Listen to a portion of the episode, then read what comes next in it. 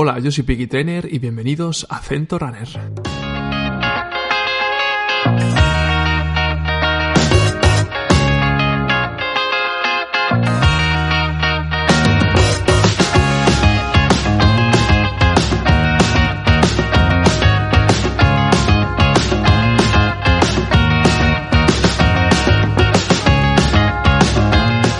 Muy buenas familia, espero que estéis todos bien.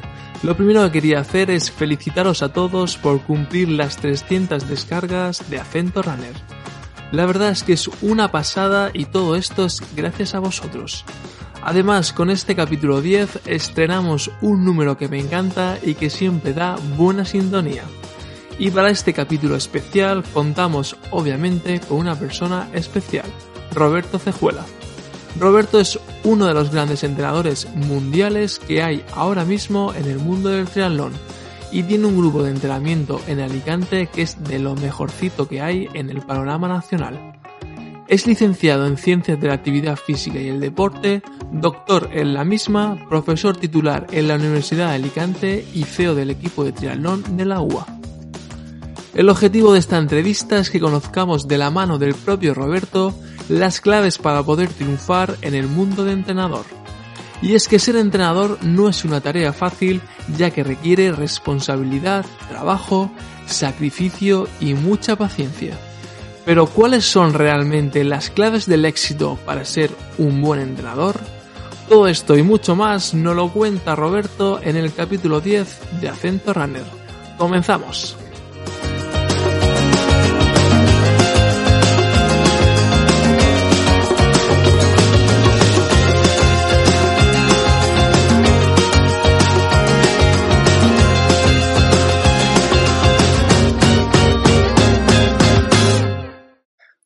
¿Cómo estás? Hola, muy buenas, todo bien. ¿Todo bien? ¿Estás entrenando mucho? Bueno, la verdad que la parte positiva del confinamiento es que en realidad ha habido mucho más tiempo disponible eh, en el día a día de no desplazarte, de, de, no tener que tener un horario que estaba todo organizado y entonces a la hora de organizarme mi tiempo personal, pues sí que es que tengo permitido hacer más entrenamiento para mí, ¿no? en ese aspecto. Entonces, sí, sí que en ese aspecto... ¿Habías estado dando tiempo en casa alguna vez? Eh, nunca en mi vida. No, nunca, nunca, nunca. dando tiempo en mi casa. De hecho, yo más o menos del año, más de la mitad del año, duermo fuera de mi cama. Y, pero es que ni cuando era pequeño, o sea, ni cuando vivía en casa de mis padres estaba tanto tiempo en casa. Entonces yo sí que eso noto una gran diferencia. Oye, eh, se te conoce eh, por un entrenador, obviamente, que, que, bueno, que sobre todo utiliza eh, tu base en la ciencia como herramienta de trabajo. Pero para ti, ¿cuál es la definición de entrenador? ¿Cuál es, si tuvieras que decir una definición, cuál es la definición exacta en el mundo del triatlón, exactamente? es la persona que tiene que pulir el talento eh, las capacidades que tienen los deportistas que entrenan, ¿no? O sea, tiene que es, eh, esa capacidad de rendimiento deportivo que potencial que tiene cualquier persona, cualquier ser humano, pues la tiene que eh, preparar para competir un día en concreto o unos periodos de tiempo con unos objetivos realizables. Entonces eso requiere de, de un trabajo de análisis, de, de, trabajar en de todos los aspectos que preparen a esa persona para tener éxito. Y el éxito puede ser desde ganar una competición a, a terminarla en el triatlón, ¿no? Desde ser un finisher a, a, personas con mucho talento, puede ser un Fernando Alarza, pues intentar que sea medalla olímpica, ¿no? Dentro de ese espectro es un, un entrenador eh, eh, tiene unas características idénticas para todos los deportistas porque son seres humanos. Se puede decir que como a lo mejor el arquitecto que le, le pone el proyecto de la obra y tiene que hacer edificio, que obviamente es diferente de edificios, pero lo que dices tú, terminar de finisher un edificio que tiene que ser, mira, este edificio va a estar en el centro de Madrid, o sea que cúratelo bastante porque tienes un pedazo de edificio. Puede ser algo similar. Tal cual, me parece un símil buenísimo, pero además tiene que ser un edificio funcional. Eh, que en, en, históricamente ha habido épocas de la arquitectura que ha sido muy funcional y otras como la actual que es muy poco funcional, ¿no? O sea, que, que pasa más en el diseño. Entonces aquí pasa lo mismo, ¿no? Tiene que ser funcional. O sea, el, entrenador hace desde albañil, o sea, desde estar en la sesión de entrenamiento tomando tiempos y modificando los ejercicios, dando correcciones, hasta diseñar el plan. Entonces no podemos perder la perspectiva y quedarnos en los planos. Eh, eh, o sea, que puede hacer un aparejador, por ejemplo, ¿no? O un arquitecto con el diseño del, edificio solo, ¿no? El entrenador no, el entrenador tiene que ponerse la ropa de faena, el mono, tenemos que ir a la sesión de entrenamiento y, que esa es la parte clave, ¿no? Porque si se ponen mal los cimientos, si se ponen mal los ladrillos de las paredes, si la masa del cemento está mal eh, compactado, luego al final todo esto hace que se caiga el edificio. Entonces, y además, y además a largo plazo, que es más o menos el símil, es bueno porque además también nuevamente el triatleta no suele ser a un año, ni suele ser lo normal es cogerlo a un plazo largo. Eso es lo ideal, eh, que mucha gente termina por no entender, sobre todo adolescentes, ¿no? O sea, dicen, mm. bueno, que voy a entrenar dos años a tope. No, es que no, no son dos años a tope. O sea, aquí se trata de que sea todo progresivo, pero a la vez de progresivo que sea sostenible. Entonces, la arquitectura sostenible, ¿no? Que, es también otro concepto, todo sostenible en el siglo XXI, y hacerlo. O sea, tú tienes que entrenar y estudiar, o, entrenar y trabajar. Porque hasta que pueda llegar alguien a ser profesional, antes es que debería ser obligatorio que la gente estudiara y entrenara o trabajara y entrenara. O sea, que no solo pudiera entrenar viviendo de otra cosa que no fuera el entrenamiento, porque en ese caso no se valora y cuando algo no se valora, no se trabaja bien y, no se llega porque es tan difícil, en el caso del triatlón en concreto, poder vivir de ese deporte, eh, que la gente que entrena solo eh, y no vive de eso, pero se dedica solo a entrenar porque bien sus padres, sus familias, las federaciones o entidades le financian sin que eso tenga una retroalimentación, o sea, su rendimiento, terminan no llegando. Y, esto es algo del, de, que hablamos, de esa arquitectura del entrenamiento, los entrenadores tenemos que ser conscientes que si no bajamos a los cimientos bien, bien, todos, eh, luego no es sostenible el edificio.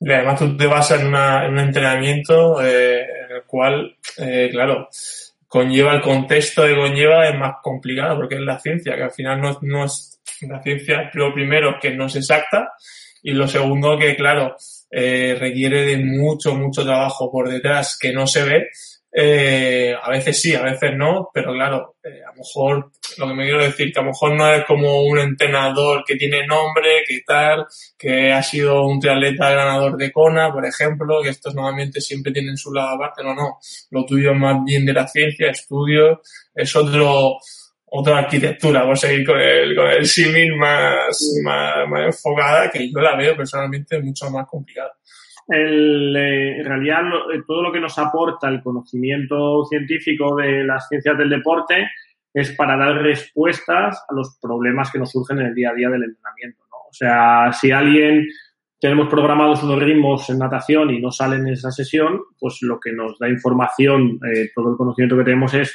posibles soluciones de por qué no han salido y si han salido, eh, por qué han podido ser y a partir de ahí seguir avanzando. ¿no? Entonces son los porqués. Si no conoces los por qué mejoramos o no mejoramos, eh, pero eh, casi siempre se mejora y ese es el problema. En las etapas iniciales, los primeros años de entrenamiento, todas las personas mejoran. Pero la gran dificultad es saber por qué mejoramos. La mayor parte de los entrenadores no saben por qué mejoran sus atletas. O sea, no saben la explicación eh, qué está pasando en el cuerpo, cómo está funcionando su cuerpo y qué adaptaciones están generando. eso es duro, que un entrenador no sepa el por qué mejora. Es, que no te lo explican, o sea, nadie te lo explica. O sea, en los cursos de entrenador evidentemente no te lo explican porque ese nivel de profundidad no se llega. Y, el, y en las carreras de ciencias del deporte muchas veces, eh, depende cómo estén enfocadas y quién sean los profesores que tengas en suerte, si no están trabajando en entrenamiento deportivo muy especializado, tampoco te lo, te lo explican. Nos quedamos en la teoría un poco eh, del libro, ¿no? Y entonces unir todo eso eso es la ciencia, ¿no? O sea, la fisiología, la anatomía, la psicología, la sociología. O sea, al final todas las asignaturas del grado de ciencias del deporte dan explicación a por qué un ser humano, mediante el ejercicio, evoluciona y cambia y modifica, ¿no? Eso es el proceso de análisis, eso es lo complicado. Eh, y así, así, hay unos cuantos, ¿eh? ¿Tú cuánto dirías que así en porcentaje? Porque yo conozco unos cuantos de entrenadores que quizás no sepan Eh, es que es duro, a lo mejor, siempre está el porcentaje, pero que no sepa el, el, progreso, porque yo creo que el, el, deportista final depende de la situación donde venga, pero claramente siempre mejora si de manera regular entrena. Ahora hay que saber los niveles de los que se mejora y sobre todo lo que dices tú, el por qué mejora, que eso yo creo que es la clave del éxito. es la clave para seguir mejorando más. Claro. Muchos campeones ganan y, ahí son muchas veces campeones del mundo y sin problema y, nadie les gana sin saber por qué han mejorado. Y, no, y ni siquiera se lo han preguntado. Pero eh, si eres el campeón ya está. O sea, eres el número uno, entonces en realidad no te hace falta más. Pero todos los demás, que somos la mayoría, porque ganar solo gana uno, necesitamos saber eh, por qué un deportista mejora para poder sacarle su máximo rendimiento. Para mí como entrenador, el trabajo consiste en llevar a un deportista a sus máximas posibilidades de rendimiento en el, en el tiempo, ¿no? En el tiempo prolongado, sobre todo. Eh... Evolución, ¿no? Se podría decir que al final no hay ganar, o sea, ganar solo gana una, como dices tú, pero evolucionar, los niveles de evolución, eso ya sí que ahí sí que se mete el entrenador. Llegar a que manifieste su máximo potencial de rendimiento. Y si eso le da para ser campeón de la provincia o del mundo, pues perfecto. Eh, pero eh, que no hayamos perdido el tiempo. O sea, que el tiempo que estemos invirtiendo en eso sea óptimo. O sea, otra cosa que sea un hobby, un pasatiempo. Bueno, pues si el objetivo es pasarlo bien haciendo ejercicio, por ejemplo, en el confinamiento algunas personas nos decían, eh, cuando hacíamos algo por Instagram, decían, no, no, si a mí lo que me gusta es machacarme entrenando. Ya con eso soy feliz. O sea, me da igual luego tener rendimiento o no. Pues, claro, o sea, en, sí la propia tarea eh, es el disfrute. Pero si estamos hablando de rendimiento deportivo y estamos hablando de optimización del tiempo, lo más importante es no perder un segundo y, saber por qué hacemos cada cosa, cada cosa que tenga un sentido. Y si todo tiene un sentido, eh, se va a optimizar más el, rendimiento. Y sobre todo, una cosa fundamental que se nos olvida, y es que lesionaremos menos a los deportistas. Porque en los, en los deportes de resistencia cíclicos, como es el triatlón, puede haber lesiones por un accidente, puede haber lesiones por una caída, puede haber lesiones, pero cuando son por sobreuso, por repetición de entrenamientos sistemáticos, por desgaste, por desgaste ligamentoso muscular, eso es un fallo del programa de entrenamiento de forma sistemática. Y entonces eso, como entrenadores, nos debe eh, ser un pilar fundamental. El deportista no se lesione por entrenar. El deportista no se lesione por entrenar. Entonces, por ahí hay que saber pues todo lo que hemos hablado, todo ese conocimiento de las ciencias afines al deporte, porque si el entrenamiento no es una ciencia, porque no es una ciencia básica donde tú puedas comparar el mismo programa de entrenamiento en el mismo sujeto, en, en las mismas situaciones. Eso es imposible. O sea, no hay dos clones, ¿no? Que puedan comparar. Totalmente. Y para tomar decisiones, ¿no? Y decir, ostras, pues mira, el tendón de Aquiles se termina rompiendo por todas estas cosas. Pues si vamos viendo que tenemos estos síntomas, pues habrá que prevenir, habrá que cambiar el tipo de entrenamiento, habrá, etc. ¿no? Y así con muchas cambios. ¿Tú cuándo, cuándo supiste que querías ser entrenador? ¿Cuándo te, cuando te diste cuenta que dices, joder, esto me gusta y esto es lo mío? Pues mira, yo eh, competía en ciclismo de ruta junior, o sea, cadete, escuelas junior, 23 Y fue de junior cuando fui a la Facultad de Ciencias del Deporte de León a hacer unos, unas, lo que es una prueba de esfuerzo y unos test de, unos test de evaluación del rendimiento. Nos hicieron pues eh, saltos, eh, test en ciclo ergómetro, diferentes pruebas con reconocimiento médico, ¿no? ¿En qué, en qué, en qué año me estás hablando? 99, 1999. O sea, estamos hablando de, del siglo pasado. y, y, había allí, eh, pues eh, estaba el médico, pero también estaban dos preparadores físicos, que fíjate lo que es la vida, ¿no? Uno entonces era el preparador físico del Relajo Labrada, el equipo de ciclismo, el José Antonio Rodríguez Marrollo, que es profesor de la, la Facultad de León, y otro es Juan García, que ha sido el biomecánico, bueno, pues del Kelme, luego de Luzca de Luzcadi y ahora es el eh, director del departamento ahí en la Facultad de León, que luego fueron mis profesores. Entonces, eran muy jóvenes ellos. Eh, y yo lo que, como les veía trabajar y lo que hacían conmigo y con mis compañeros, o sea, que era buscar respuestas al rendimiento. Porque hasta entonces nosotros entrenábamos pues como burros en ciclismo y evidentemente los directores y la gente que teníamos pues eran, nos ayudaban, pero no tenían una forma Esa época era de machaque, ahí podía salir del Instagram, podía haber seguido a la época esto de 99, que hubiera sido La gente era pues todo amateur y lo hacían con su buena voluntad, ¿no? Eran mineros retirados, o sea, gente que tenía muy mucha afición, Sí, sí, sí. no, pero evidentemente no, no había un conocimiento como hay ahora. Pero entonces yo vi lo que, ya te digo, cómo trabajaron y entonces sí que me planteé estudiar ciencias del deporte.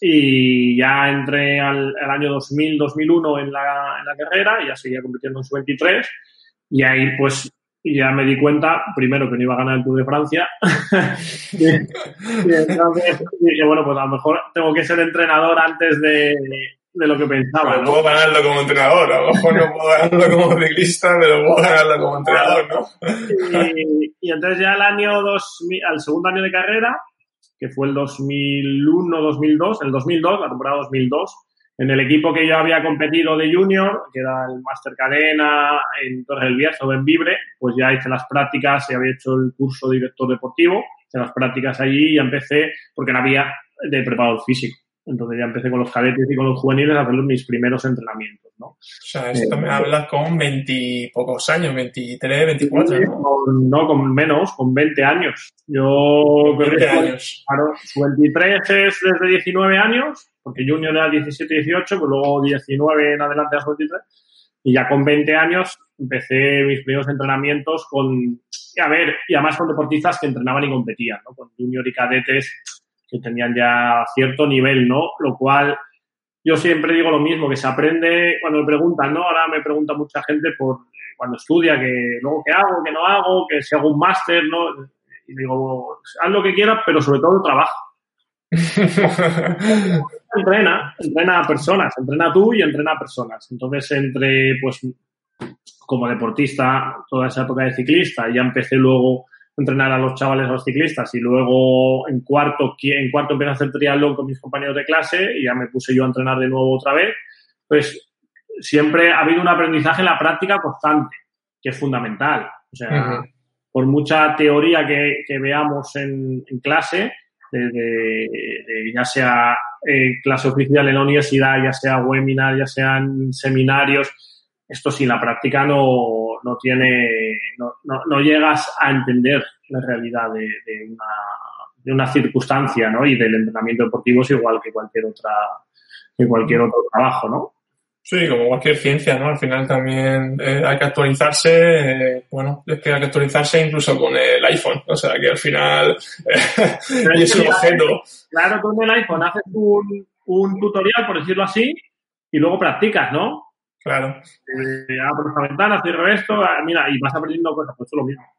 claro. Con una gran responsabilidad diferente. que El tema es que cuando te sale el iPhone 6, de repente aparece el iPhone 7 y después aparece el 10 y aparece que tiene mejor. Pues yo creo que en tu caso es más o menos, eh, empezaste con el iPhone 3, este allá por aquella época y ahora, y ahora vaya por el 11 y, y obviamente el 11 es mucho mejor que el 3 porque el 11 la foto la hace mucho mejor y no tiene que no tener el coñazo de estar con, con cualquier otra eh, cosa, pero claro, has tenido que adaptarte a, a los tiempos y sobre todo a, en tu caso con el triatlón. Pero entonces, ¿cuándo, ¿cuándo diste el salto cuando eras muy joven con, con estos veintipocos años? ¿Cuándo te dio el, el- te picó el gusanillo de entrenadores en esa época de los, de los 20? ¿Cuándo te dio el salto por, por el triatlón? ¿Qué descubriste? ¿Qué dijiste? Coño, tú que vienes del ciclismo, eh, pues sí, es que esto se nada, se corre y se hace bicicleta, esto me gusta los tres, esto cómo, cómo fue, cómo fue la cosa. Pues el año 2003 eh, estaba evidentemente Iván Raña, era el, bueno, campeón del mundo 2002, ¿no? El top.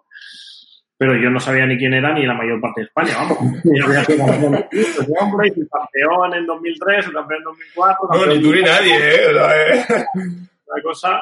Y mm, total, en la universidad, en el servicio de deportes, yo hice unas prácticas eh, eh, y eh, viendo los campeonatos de España universitarios, pues el 2000, año 2003, quisimos hacer el de ciclismo, porque ese año eh, nunca se había organizado el ciclismo, pero en Valencia querían organizar un campeonato de España de ciclismo ruta, ¿no? Entonces, bueno, pues me volví a entrenar, me preparé y tal, Y de repente ese campeonato eh, no se hizo nacional, creo que por falta de universidades que solicitaron participar y, se hizo solo autonómico. Y luego, de hecho, nunca se ha vuelto a, hacer, ¿no? Y como que me quedó ahí en la, espinita, dije, jolín, ¿no? que me había preparado y tal para, para entrenar. Y me puse a mirar los campeonatos y, y vi que había triatlón pero no sabíamos nadie lo que era. O sea, estoy hablando que en, en, de Benavente, Zamora, no había nadie federado un triatlón, no existía, por supuesto. Y luego, fíjate, curiosamente había como un grupito de cuatro o cinco personas ya mayores que hacían Ironman. O sea, de estos pioneros olímpicos. Eh, El, Club, Triatlón León ya existía entonces, ¿no? Bueno, pues para el 2004 hablé con, porque el Campeonato Español Universitario es una cosa buenísima que es eh, eh, que hay que ir por equipos y son dos chicos y dos chicas, ¿no? Y entonces, pues me dijo la universidad, vale, eh, si organizas un equipo, participamos. y entonces, bueno, pues engañé literalmente a un compañero de clase, Iñaki, que juega pelota vasca, pero solo corría del triatlón cuando venía el hombre y cogió una bici de su tío que le dejó de carretera por ahí, que casi no sabía de montar. Y tres compañeras. Eh, Jenny y Bea, que sí que habían nadado de pequeñas, y entonces, como habían nadado, digamos, como la natación es lo que más miedo nos da, ¿no? no sabía ni la distancia ni nada de esa, ¿eh? o sea... Nada, nada, nada, nada, no sabíamos nada, pero te voy a contar una anécdota muy buena. Y, y Naza, otra chica que había hecho atletismo de, de peque, y, bueno, la engañé a todo el mundo y más o menos en dos meses, eh, lo que peor llevaban era la bici, porque bici de carretera nunca habían montado ni siquiera, ¿no? Entonces, bueno, era como enseñarles. Pero es que es más, como una semana antes o dos, leyendo el reglamento de competición, claro, ponía que si el agua estaba por debajo de no sé qué temperatura, no, había que llevar neopreno obligatorio. Ostras. Nosotros no sabíamos ni lo que era un neopreno. Ni teníamos mono de competición ni nada. Un traje de bufo ahí. Claro. Y nada, cojo el teléfono del organizador y llamo, porque el mono nos llegó, si la carrera era un sábado, el viernes llegó el mono. El mono que compramos nuevo. Y sería de remo, ¿no? Como llevé una vez con la UCAM, que era... No, este era de triatlón, tío, pero claro, era de... Como había muy pocas marcas entonces, eh, y, y, lo compró la Uni nuevo y todo. Y el mono, como no, no llegó a ser grafiado, sabía que poner el nombre de la universidad, pues con un permanente pusimos Ule. todavía, ¿no? De Ule, que, se, que, se, borró, seguramente. No, no, no, con permanente aguanta, ¿eh? O sea, alguien aguanta, el neopreno, fíjate, el triatlón lo organizaba en Gorli, Bilbao, Javier Berasategui que era muy famoso, bueno, es muy famoso, uno de los pioneros, pero es que su hija ese mismo día que hicimos en 2004, el Campeonato Español Universitario en mayo, ganó el Ironman de Lanzarote. Ese mismo día. Virginia.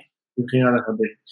Total, que llamé por teléfono y me cogió el, teléfono, que era su teléfono particular, y le pregunto, digo, mire, es que somos nuevos, no sé qué.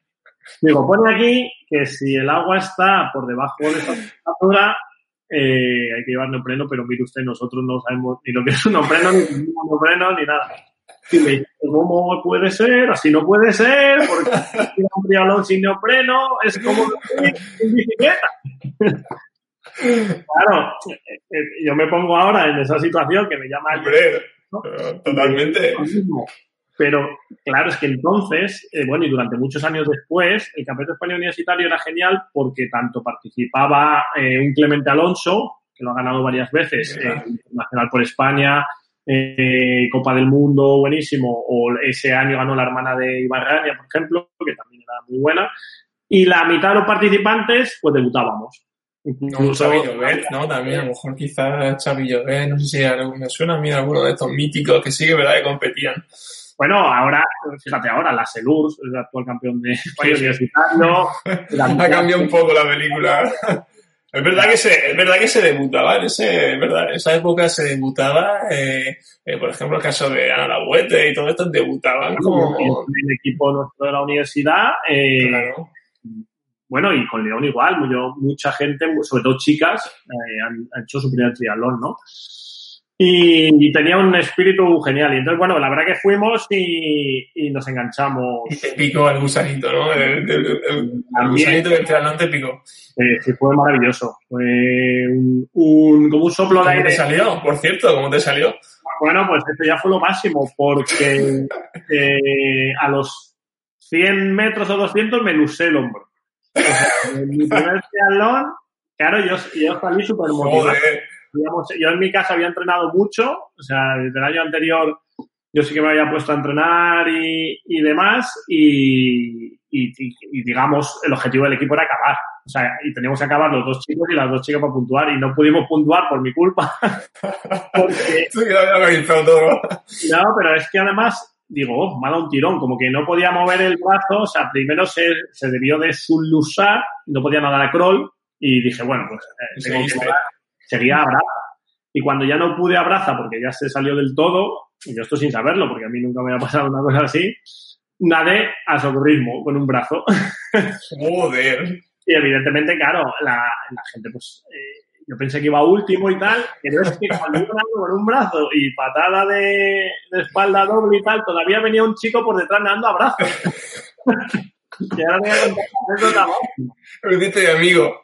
Eh, salgo del agua eh, y digo, hostia, pues, eh, porque yo me dije, ah, me dado un tirón en la bici, esto se me pasará. Y ya no podía levantar el brazo y digo, qué raro, tío. Y ya me, con el otro brazo me quito el neopreno y claro, ya no tenía el hombro en su sitio. Entonces yo no sabía lo que me pasaba, pero ya me cogieron y, y vino el chico que estaba por detrás y me pregunta, oye, oye, ¿te vas a retirar? Y le digo, no puedo ti. Y me dice, ah, pues me retiro. Y bueno, la anécdota máxima es que este chico, yo no le conocía de nada y tal, y venía de Elche, con la Universidad Miguel Hernández, y a los 2004, pues el año 2006, yo estaba en Alicante ya, en 2006 o 2007, ya no me acuerdo cuál de los dos, y en el autonómico, que en la comunidad valenciana sí que hay un autonómico universitario, que tú lo conoces, eh, estoy contando esta anécdota, tío, y resulta que estaba ahí el chaval y me dice, no, no, si ese era yo. no me digas.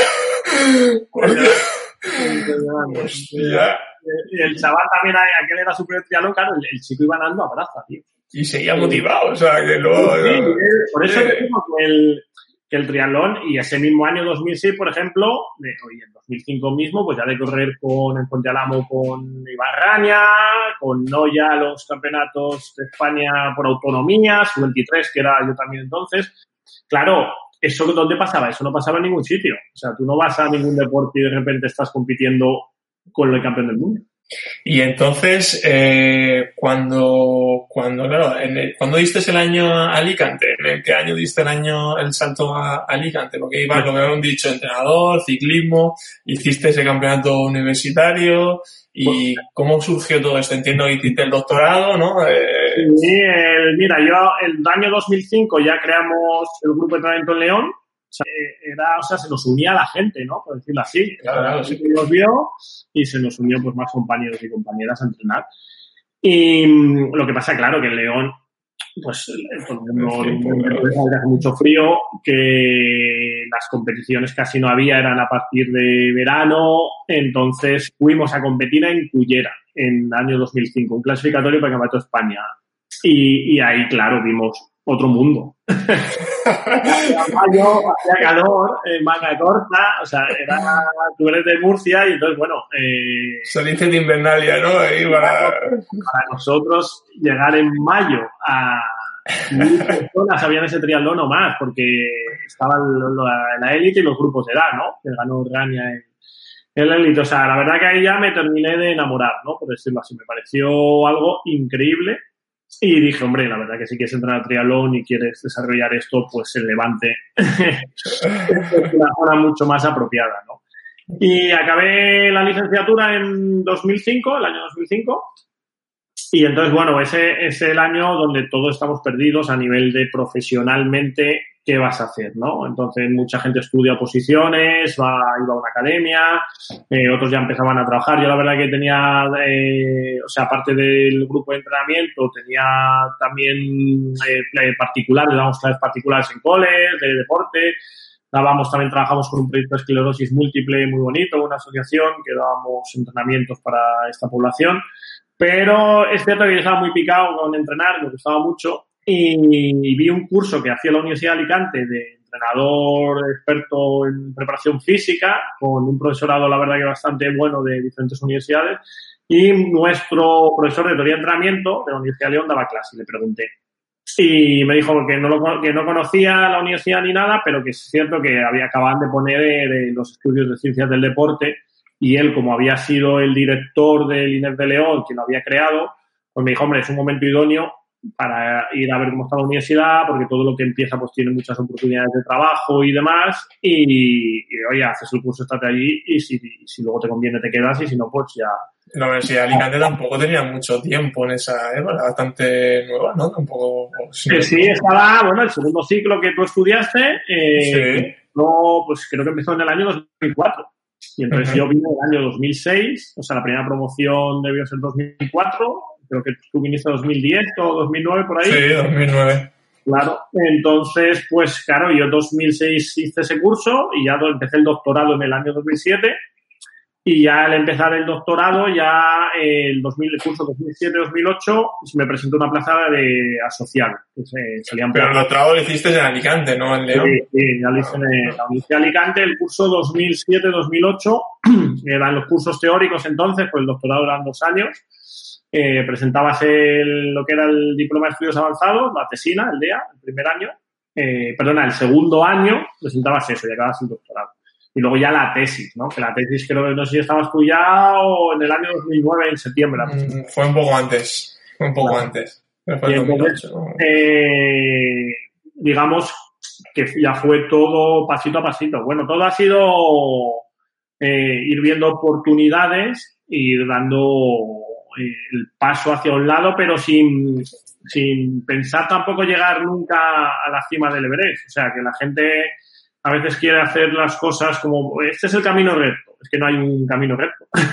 Sí, sí, sí, totalmente. Yo además tenía aquí una pregunta, es eh, ¿cuánto has tenido que sufrir para llegar donde estás ahora? Eh, bueno, en realidad, eh, como te iba diciendo... El sufrimiento, eh, a ver que la palabra a lo mejor puede ser un poco hiriente, pero... el sueño, el sueño de todo entrenador en este caso, pues es ganar las competiciones de mayor nivel, ¿no? o, trabajar con deportistas que puedan ganar estas competiciones, ¿no? en el caso de... Un buen momento. Claro, en el caso, si fuera con ciclistas, pues evidentemente sería un Tour de Francia, y si fuera con triatletas o los Juegos Olímpicos, ¿no? Y ahora, pues, Juegos Olímpicos serían mundiales. Eh, pero cuando eres tan joven e inexperto, eh, yo siempre pienso que tú puedes pensar que tu sueño sería llegar a trabajar ahí, pero que hay que ser consciente de que sabes tan poco y tienes tan poca experiencia que aunque te dieran esa oportunidad en ese momento, eh, a, a, lo mejor sería mejor dar un paso atrás porque si no lo estropearías todo porque no estás preparado para hacer eso, ¿no? Entonces, yo creo que el, acierto que he ido cometiendo es siempre ir un poco por delante en conocimientos y experiencias de los deportistas que he entrenado, del nivel de deportistas que he ido entrenando. ¿no? Entonces, ya te digo, desde los junior y cadetes de ciclismo, como yo ya había competido en esas competiciones, sabía más que, que ellos y como ya estaba estudiando ciencias del deporte, estaba aprendiendo a entrenar, ¿no? Entonces, ya tenía conocimientos como para prescribir ese entrenamiento. Y en el caso del triatlón, como todos éramos nuevos, en el caso de la gente que empezábamos, empezamos de cero. O sea, de, de, cero. Es verdad, es verdad que te llevaste toda esa esencia que me acabas de decir del León, ¿no? Ese descubrimiento, de esa, te lo llevaste todo como Alicante. Y para Alicante también, en cierta manera, a pesar del tiempo y de, y de todo lo que era como como no sé, como un solar, que, un claro, era como un solar que diga, coño, aquí yo llevo aquí un proyecto de centro comercial y tal, de la leche. Y, era así, ¿verdad? Era, eh, digamos, un oasis. O sea, lo que estaba era todo verde, porque yo... que la gente diría triatlón, ¿cómo? ¿Eso qué? Fíjate que era raro porque eh, yo había conocido a gente que competía en los campeonatos de España universitarios de la Universidad de Alicante. Y entonces cuando yo llegué fui al servicio de deportes a preguntar pensando que había un equipo o que había personas que organizaban esto, que entrenaban allí. O sea, mucho mejor que lo que nosotros hacíamos en León, tenía yo pensado, ¿no? Bueno, pero en realidad no había nada. O sea, había, eh, es cierto que había eh, gente que entrenaba en, en, la zona, ¿no? En la provincia para Ironman, ¿no? O sea, había gente individual, eh, súper, eh, pues el espíritu del triatlón inicial, ¿no? Eh, pues que habían ido a Hawái incluso, que hacían Ironman, pero que, que era como otro rollo. O sea, no tenía Sí, nada que ver con, lo que, bueno, era el- como el camino del descubrimiento, no sé, como un samurái, por decirlo así, ¿no? O sea, era, era paralelo, ¿no? Pero luego lo que es eh, a nivel deportivo de base de universidad y de clubs y de nada, no había nada. O sea, cero. Cero, cero. Había gente que competía por la universidad, pero que a lo mejor entrenaba, no sé, en el CAR de Madrid o en un club o en el Ciudad de Lugo. eh, o sea, eh, y entonces, bueno, pues dije, bueno, pues a empezar de cero. Lo, mismo que hice en, en León, la experiencia, claro, ya tenía más experiencia, ya conocía Año 2006, ¿no? Quizás, no sé por ahí. Sí, yo en 2006 lo que hice fue entrenar eh, y coincidí pues con, con los chicos de Caravaca de la Cruz, con Villa, eh, con Villa Plaza, con Paco, eh, con bueno, Sebas lo conocí después y a Tudela y, porque eh, ellos eh, estaban en el club de, de Caravaca. Bueno, ¿eh? Claro, yo corrí con ellos el 2007, el 2008, eh, corrí con ellos el club, por, gracias pues a, pues a Villa y a Paco Villamón. Buen Y equipo. con ellos entrené, hicimos un grupo de entrenamiento en Alicante, eh, porque ellos estudiaban en la uni y, y competimos los universitarios y demás. Pero luego lo que es empezar ya a hacer un grupo eh, para entrenar fue en el año 2008, eh, que empezamos, por lo que te digo, de cero, o sea, hicimos una actividad que se apuntaba a la gente, pero que la gente no sabía nadar, o sea, gente eh, íbamos, pues a las 8 de la mañana a la piscina, a la misma piscina donde entrenamos ahora, en el mismo horario. Lo que pasa, pues que venían pues personas de cualquier condición que se apuntaban y que empezamos a enseñarles a entrenar, a hacer ejercicio. Eh, cuando yo ya entré de profe, Claro, que también entraban muchos alumnos, que eso también en, la- el, en el tanto de magisterio como de ciencia, que sería como el segundo ciclo, también entraban bastante, ¿no? Claro, yo, fíjate, pues aquí entonces yo explicaba en clase lo que era el triatlón, porque bueno, no había triatlón ni nada, pero la gente no sabía lo que era tampoco. Lo explicaba y si alguno quería venir a entrenar y tal, y, de, y el Pelaez, pues eh, eh, luego fue, fue época dura lo que tú dices, a ver, no, no sufrimos, pero pues un año entero, por ejemplo, no hubo piscina. La piscina de la uni se ve- la hicieron obra, se puso en obra, entonces teníamos, no teníamos ni horario ni nada, y íbamos al baño libre de San Vicente, que el baño libre de San Vicente por la tarde es una locura. Caos. Flúe, o sea, no hay espacio. Entonces, eh, digamos, cuando los dos, tres primeros años en Alicante, yo tuve peores condiciones que, que el inicio de los entrenamientos de la época de León, del 2004-2005. O sea que no, no eh, por eso te digo que no hay caminos rectos. Ni la gente tiene que pensar, eh, es que estoy evolucionando. No, estoy adaptándome a la realidad y la situación del contexto donde vivo. Entonces eh, era esa la que había en Alicante, que no había nada. se ve a lo mejor como muy, joder, es lo prehistoria, pero es que tampoco, lo primero, que tampoco hace mucho, o sea, que tampoco, aunque bueno, la, la generación del 98 dirá, wow, hace muchísimo, pero, pero, pero realmente no hace, no hace tanto.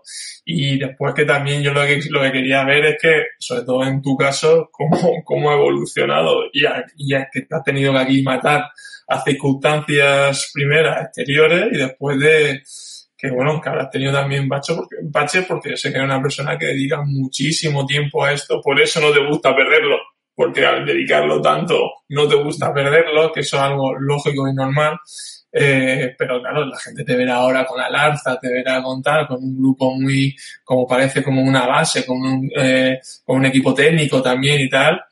Mm, lo que quiero que, a lo mejor comente es que, que no, que no, que esto yo empecé solo, como decíamos el tema este, que, que el triatlón no sabía ni la gente lo que era triatlón y que, y que al final, bueno, pues si me tuve que pringar las manos, como decías tú antes, me tenía que empezar con la obra, pues, pues ahí había que hacerlo, si es que no tenía otra y al final el corazón es lo que más te tiraba al principio, a lo mejor ahora te tira más la cabeza, pero, pero ahora en ese momento yo creo que el corazón de decir, joder, yo creo, yo creo que este proyecto me encanta, ¿no? Era como un proyecto que veías como, que, que, yo creo que esa es la ilusión que yo creo que mucha gente se sentirá identificada con, con esto. Es decir, cuando tú tienes un, un, proyecto que primero tira mucho corazón, que es verdad, es decir, que pierdes mucho tiempo, que no está remunerado, que, que etcétera, etcétera, pero que oye, que tiene tus frutos sí con el trabajo, ¿no? Y la constancia, que yo creo que en tu caso ha sido como eh, año tras año, pues ahí está su recompensa, ¿no?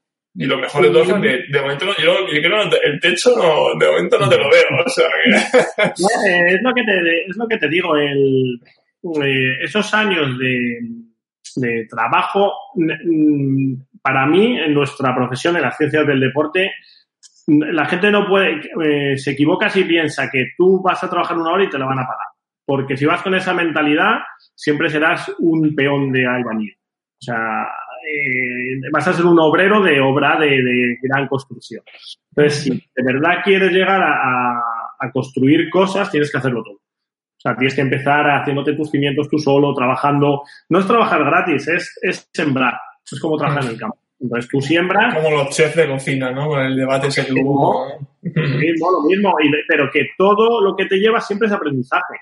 Porque mm. yo toda esa época de todos esos años venga aprendiendo a solucionar eh, problemas que es cómo esta persona puede aprender a nadar, cómo esta persona puede mejorar su rendimiento, porque cada individuo aprendes de ellos.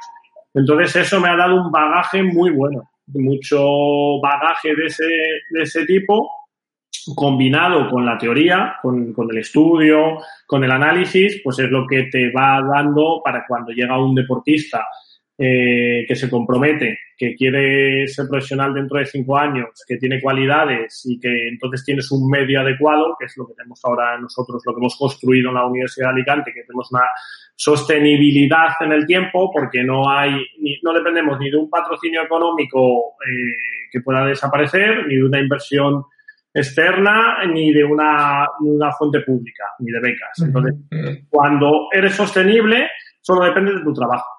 Entonces, si tú pones el trabajo como entrenador y tienes la materia prima, pues solo es paciencia de disfrutar en el, en el día a día, ¿no? Porque los resultados pues van a ir saliendo. Y es un poco la filosofía que, tenemos de, de, trabajo. Entonces, paciencia, paciencia. Oye, eh, lo de los Juegos Olímpicos de Tokio, ¿cómo, cómo, cómo lo afrontas? ¿Cómo? Porque es verdad que es la primera vez que, que acude a unos Juegos como entrenador. A ver, el, eh, digamos, yo tenía una previsión que era que cae posible que era llegar eh, o a Río o a Tokio con deportistas clasificados, ¿no? Lo que sí que no estaba en previsión es llegar a, a Tokio para ganar los Juegos. Eso sí que es lo que dentro del, del proyecto, digamos, de deportistas que van evolucionando en edad no, no tenía pensado, pero bueno, eh, con Fernando que decidió que yo fuera su entrenador, pues se ha dado esa, esa opción y la verdad que, pues, mejor imposible, porque al final es para lo que te estás preparando toda una carrera profesional. El reto es lo que te decía siempre antes, ir por delante de esa necesidad, ¿no? O sea, si te viene un trialeta para ganar las series mundiales o un deportista para ganar un mundial, tú tienes que tener entre la experiencia y el conocimiento eh, la suficiencia para poder afrontar eso con garantía. Eh, te pongo un ejemplo. Yo el 2018 estuve en Lausanne, en la Copa del Mundo, que corrió Jesús Gomar. Eh, fui con él, fui a ver la prueba. O sea, yo podría haberme quedado en mi casa porque yo fui de, o sea, bueno, estaba entrando en Sierra Nevada, pero yo me pagué mi viaje a Lausanne, me pagué mi hotel en, en Lausanne para ver correr a Jesús y para ver el circuito, porque sabía que la gran final del año siguiente y el Campeonato del Mundo Sub-23, que Las y Roberto podrían eh, correrlo para intentar disputarlo, eh, iba a ser este. Entonces, qué curioso. Eh, o sea, al final tienes que invertir. Adelantaste. Claro, entonces yo sabía que iba a tener a dos sub-23 posibles que iban a disputar ese mundial en ese circuito. Igual que Blumenfeld fue a correr, eh, Jonathan Browley fue a correr, o sea, muchos entrenadores, muchos deportistas fueron a esta prueba a verla, a prepararla tal, pues yo como entrenador tenía que ir, a lo mejor llega el año siguiente y yo ni entreno a deportistas que iban a disputar las series mundiales, que luego sí, porque entrené a Fernando, y, o a lo mejor a los sub-23 tampoco los entrenaba, pero si yo me hubiera quedado en mi casa, eh, seguro que no hubiéramos preparado también esa prueba, ¿no? Pues de igual modo, yo estuve en los Juegos Olímpicos de Pekín, estuve en los Juegos Olímpicos de Londres como espectador ¿Para qué? Para saber ya, aunque sea como espectador, y ver que eran diferentes pruebas deportivas. Estuve en atletismo, estuve en natación, estuve en ciclismo, estuve en triatlón. Entonces tienes que irte preparando, o sea, en todos los aspectos. Si quieres llegar a un sitio, te tienes que preparar. Luego a lo mejor no será nunca la opción porque eh, nosotros simplemente somos entrenadores. Entonces, si no hay nada que pulir eh, o no hay talento que, pulir, pues eh, los Juegos Olímpicos los gana un deportista, no un entrenador. Pero hay que estar preparado, hay que estar preparado. Totalmente, yo creo que esa fase, bueno, eh, es que la verdad que sí, hombre, ha sido una evolución eh, muy buena como, como entrenador que, bueno, como dices tú, según ahora se, se te ha adelantado ese ciclo, realmente tiene ahora mismo eh, también incluso deportistas para, para París 24, que hay, hay un proyecto también con Roberto y con Lase o con, incluso con el propio Fernando y con más deportistas que tú, que tú tienes. Eh, pero claro, eh, Juegos Olímpicos de Tokio se han visto ahí un poco eh, mermados por esta movida del confinamiento. ¿Cómo, ¿Cómo se ha afectado? ¿Se ha afectado negativamente, positivamente?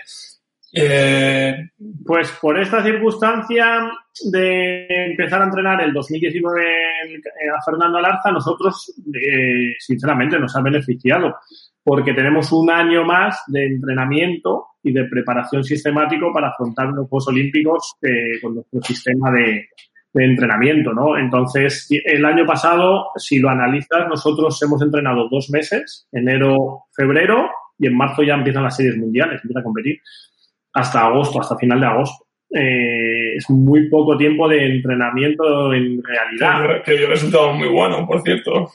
claro, pero eh, digamos como programación de entrenamiento de mejora, mm. o sea, date cuenta que un deportista de ese nivel que ya ha sido podium, que ya tuvo dos años anteriores que no tuvo tanto rendimiento, pero en 2016 pues fue tercero, ¿no? Y ganó una serie mundial. Entonces, es un deportista que puede estar ahí. Entonces, eh, lo primero es volver a estar ahí. Y ahora, el siguiente paso de volver a estar ahí con los mejores del mundo disputando es intentar ganar, ¿no? Y para intentar ganar necesitas tiempo de entrenamiento. Necesitas tiempo para entrenar más y mejor. Entonces, nosotros al, eh, al retrasar los juegos y al no haber competiciones ahora, pues es cierto que estamos ganando tiempo de entrenamiento, ¿no? Porque de otra manera, pues hubiéramos llegado pues en la mejor condición posible dentro de las limitaciones de calendario y, y temporales. O sea, que, que, bien, bien, afrontando. Y luego, aparte, es otra cosa que, que no depende de, nadie. O sea, es lo que hay y hay que adaptarse. Claro. Otra que matas, otra que mueres, ¿no?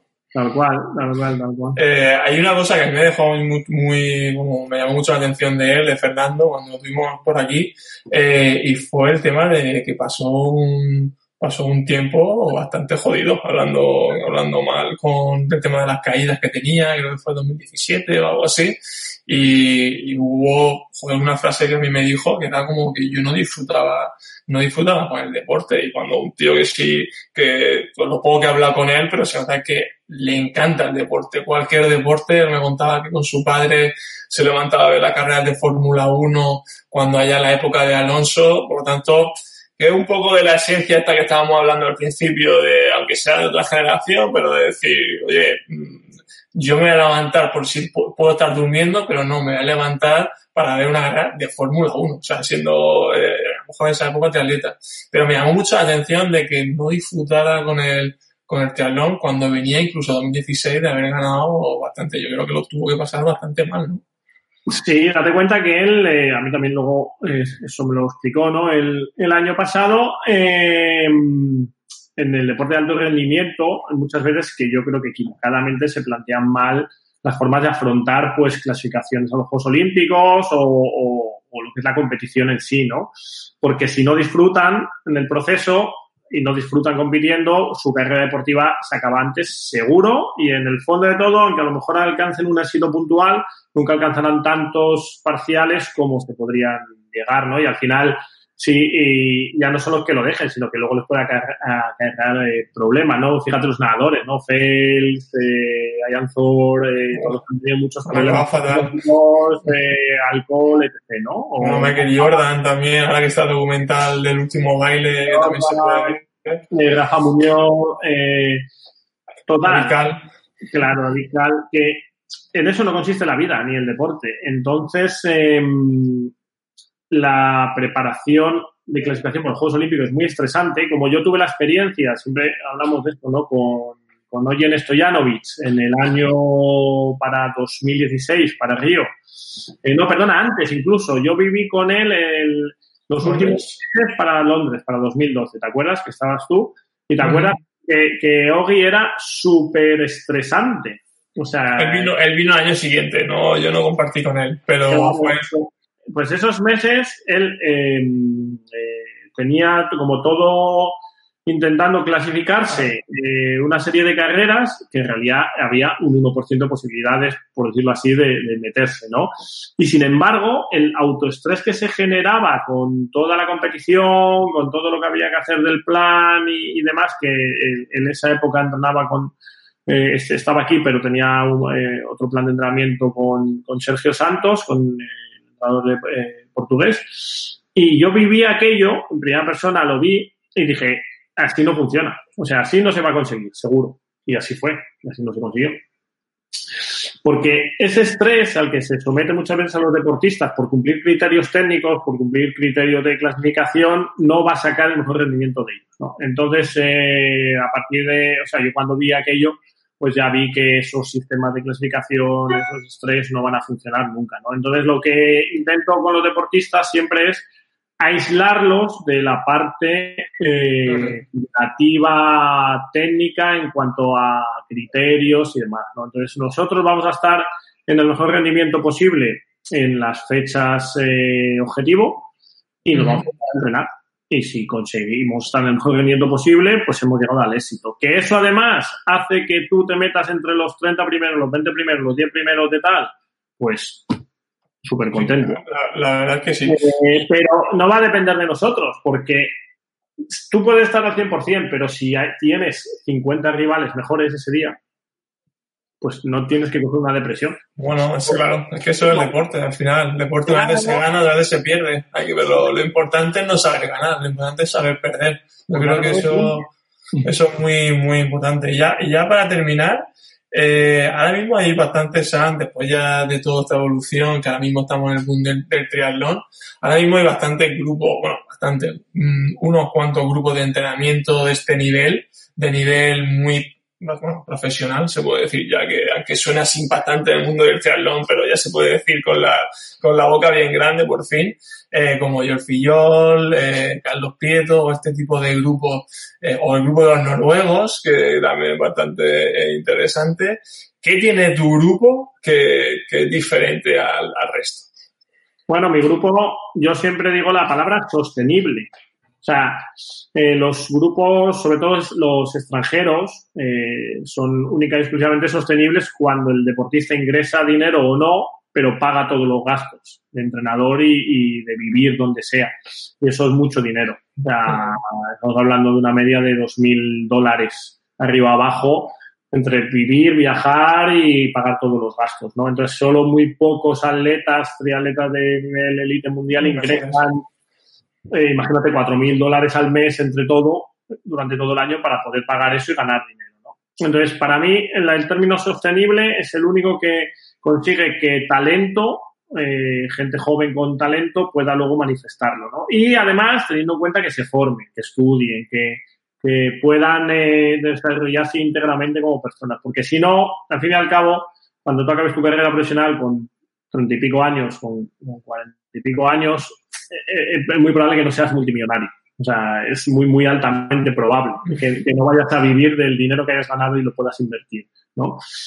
Eh, por lo tanto, en sí todo ese proceso tiene que ser paralelo a una formación de vida y una formación profesional, ¿no? Te puedes dedicar solo a estar viajando por el mundo y compitiendo eh, sin, sin tener eh, nada más, ¿no? Entonces, para mí sostenible es la clave. Porque al final, cuando dentro de tú ahora mismo que, estás trabajando, que te has formado, eh, ganarías más o menos carreras, pero es una formación de vida, ¿no? Y además, eh, campeones del mundo, muy probable que no sea ninguno. y, y el nivel de ingresos que genera eso es relativamente bajo con respecto al trabajo que tienen que hacer, ¿no? Entonces, para mí eso es claro. Para mí, que no dependamos ni de ni de tener un ingreso fijo mensual, eh, ya sea por el Estado, por becas, por patrocinios privados, que cree estrés. Eh, y ni tener una presión de resultados, eso nos va a llevar a equivocarnos mucho menos, a no cometer torpezas y, y a tener un disfrute muchísimo mayor en, todo el proceso. Porque si está escuchando algún, algún triatleta pro, imagínate que, que de estilo, eh, como no sé, Blumenfeld, alguno de estos, y, y, y que tiene que tener este, este triatleta para entrar en, tu equipo, que, que, tiene solo el nivel o tiene que tener algo más. Eh, no, tiene que ser un feeling. Tiene que ser un feeling total entre el deportista y en este caso yo. Eh, sobre todo, primero lo tiene que elegir al deportista. O sea, si es un profesional. Un perfect match, ¿no? Como. como no llame él, yo no voy a llamar a nadie nunca, eso está claro. Eh, o sea, me tiene que contratar, por decirlo así, ¿no? O sea, tú tienes que pensar, como dice Fernando, que, hostia, pues este hombre me va a ayudar a mí a ser mejor eh, deportista. Es una entrevista de trabajo mutua, ¿no? Tiene que ser curioso porque es verdad que tú a lo mejor eh, también eh, es, totalmente mutua, o sea, no es como una entrevista de trabajo, tú vas a, a una tienda, a, oye, quiero, quiero entrar en tu tienda a trabajar. No, no, es que tú quieres estar en mi tienda, pero yo también quiero estar en la tuya, ¿no? Es que, es que me, es, eso es, para mí, eso es básico. Porque lo otro funciona a término medio y no se saca el 100% del rendimiento porque aparte, como no me puedo permitir el lujo de no vivir eh, de, la gente que entreno, eh, eso es un lujo, ¿no? Por decirlo así, comparado a, otros compañeros entrenadores, eh, creo que se saca mucho más partido de cuando hay un feeling mutuo, eh, pasa, se ve mucho los equipos de fútbol, ¿no? O sea, con los grandes entrenadores, los Guardiola, los Simeone, los jugadores, ellos eligen a un jugador y los jugadores eligen a ese equipo. O sea, oye, pues yo con este entrenador sé que voy a... Y, ahí está el triunfo.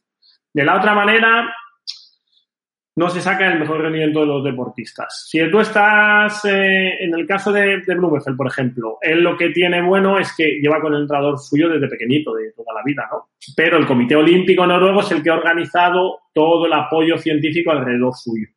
Eso él eh, lo tiene de, de nación, de fábrica, ¿sabes? Entonces les apoyan en todo lo que necesitan.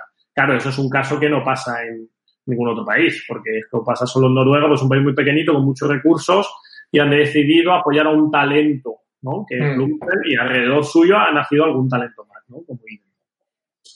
Pero ya te digo, tiene que ser un feeling mutuo es un feeling, una confianza mutua, porque si no, ¿para qué?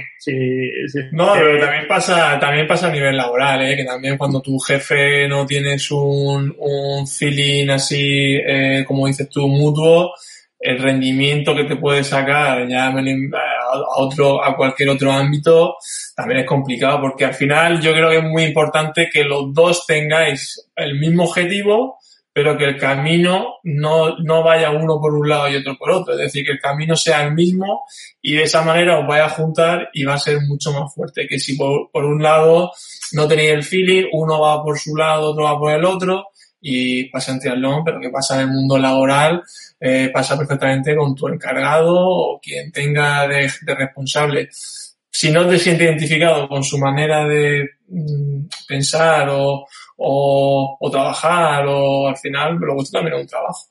Claro, tú piensas que yo trabajo para los objetivos del deportista. Entonces, si no estoy convencido de que ese deportista puede lograrlos eh, trabajando con el método de trabajo que yo propongo. Y, viceversa. Es imposible, pero de entrada, si el deportista no está eh, convencido a ciega, o sea, eh, totalmente como si fuera una religión, de que yo le puedo ayudar a conseguir sus objetivos, o sea, eso tiene que ser la premisa número uno de entrada.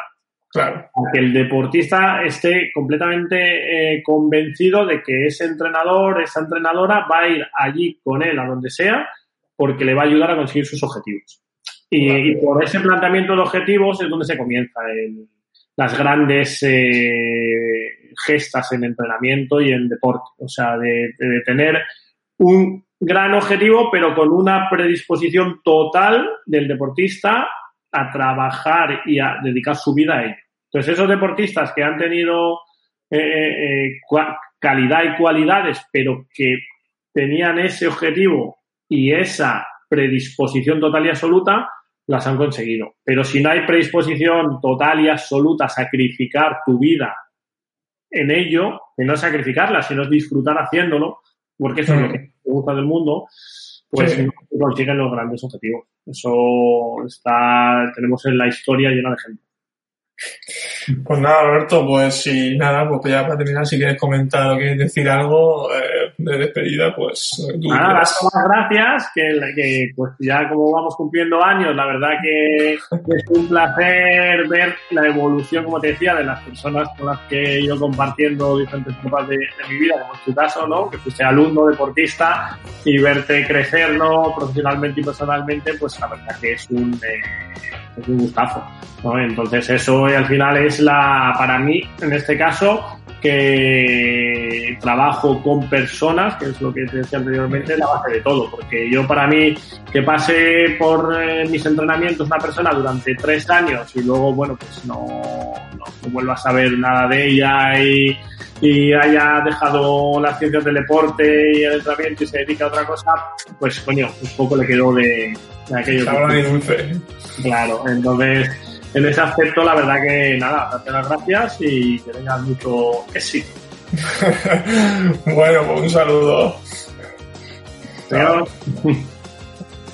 Agradecer a Roberto por esta entrevista del capítulo 10. Espero que os sirva para conocer más a Roberto y sobre todo para poder triunfar como entrenador de triatlón. Ya veis que las claves del éxito se basa en tener una gran formación y sobre todo que nunca es tarde para seguir aprendiendo. Si os ha gustado esta entrevista y os gustaría tener más, dejar una reseña positiva en vuestro podcast de Acento Runner. También deciros que me podéis seguir en Instagram y en YouTube como Piki Trainer y recordar que salir a correr es gratis. Adiós.